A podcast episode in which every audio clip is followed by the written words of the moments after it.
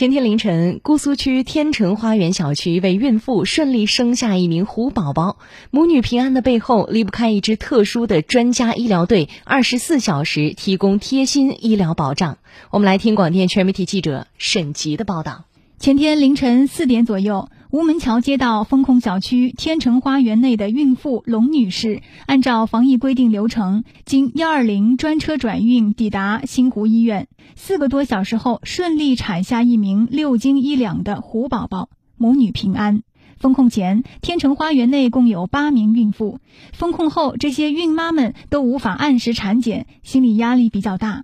得知这一情况后，天成花园行动支部在党员和志愿者中招募到了来自市中医院、市立医院、吴中区医院的四位专业医护人员，组建了咨询群，针对孕妇对临产和疫情产生双重心理压力的情况，及时进行心理疏导，并对产检等情况二十四小时进行专业指导和解答。苏州市立医院妇保科医生、天成花园居民王卫。我们主要第一个是安抚他们的这种焦虑啊，呃，这种情绪，让他们能够呃安心的能够在里面风控区啊平静的生活。那么第二个呢，就是他们有一些产检的一些问题，那么他们也可以咨询我们。那因为我的同事都在外面上班，那我不能在家光坐着，那我就在在小区里面尽我的所能吧，为大家服务一些，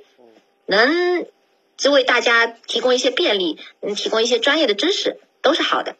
天成孕妈咨询群只是天成花园行动支部的一个缩影。二月十九号凌晨，全市五十个行动支部陆续集结，其中就包括天成花园行动支部。为有序开展志愿服务，行动支部根据各成员专业特长，迅速分工，建立了核酸检测、物资调配、医疗协调、特需关怀等工作组。目前，天成花园内共有四十多名医护工作者。为此，支部还制定了急诊地图，每栋单元楼都有相应的急诊医生，提供专业的健康咨询，让小区居民安心放心。天成花园行动支部书记、市政府研究室副主任毛文元：成立之初呢，我们是主要是五十八个党员和一些这个机关的这个公职人员，